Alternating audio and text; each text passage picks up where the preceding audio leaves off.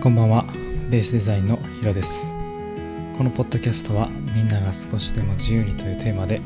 フリーランスデザイナーが等身大の姿を毎日配信するポッドキャストです。今日は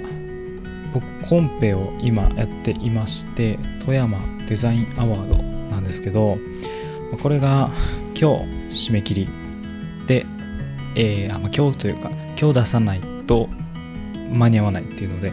今日出してコンペをとりあえず僕は終了完了しました、えー、郵送する必要があったので、まあ、今日コンビニで配送を、えしてきたんですけど、まあ、前の日曜日、まあ、今日月曜日なんで昨日ですね。昨日に関しては Web セミナーの課題がありましてそれの提出も終わらしてちょっと締め切り前2つあってちょっとバタバタしたんですけど、まあ、ちょっと大変な思いをしながらなんとか終わらすことができました。この郵送とかねちょっと印刷しないといけないとかそういったところはやっぱりちょっと田舎って大変だなっていうのは思ったのは正直なところで、まあ、全てデータならいいのになと思った、えー、感じでした、えー、今日お話しするのは、えー、そのコンペの話ではないんですけどまあちょっと似てる感じで、まあ、昨日フリーランスをやっている先輩の話を、まあ、聞いて、まあ、ホームページだったり SNS だったりっていうのを、まあ、名刺をいただいたのでチェックしたんですけどすごくなんか作り込んでるってわけじゃないんですけど、まあ、シンプルでただしっかりと、まあ、その人がやりたい世界観みたいなものが、まあ、見えてくるようなウェブページだったり SNS っていうのを展開されていました。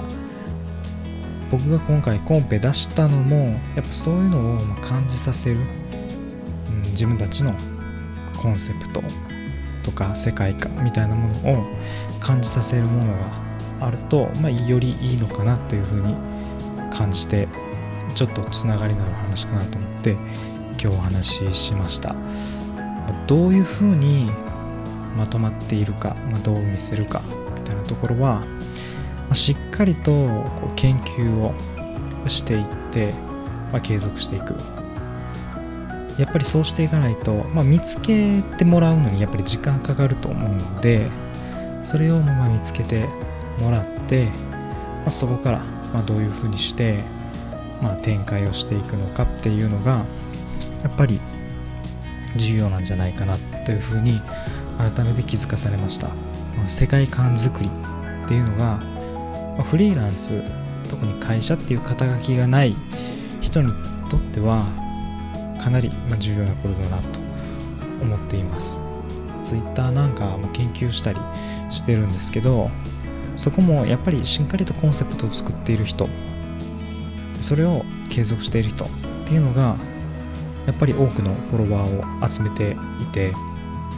その人をフォローすれば、まあ、こんなジャンルの情報が得られるって分かってるんでフォローしやすいんですよね。なので僕もそこら辺はしっかりと自分のコンセプトと、まあ、紐づきながらどうやったら役に立てる情報自分のコンセプトの周辺で役に立てる情報を、まあ、厳選して、まあ、何が受けるのかを考えながら提供していく。ここら辺の作戦作りをちょっとしていかないといけないなって思っています。なんやかんやでデザインってやっぱり一般的じゃないと思うんですよね。こういうのもデザインですよって言い出したら、まあ、全部デザインになってくるし、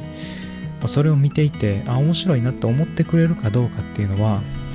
すごく難しいと思うのでそれを面白いと思いながら、えー、有益な情報だから自分もフォローしよう。っていう風に、まあ、動けるように自分がしっかりと世界観を作らないといけなくて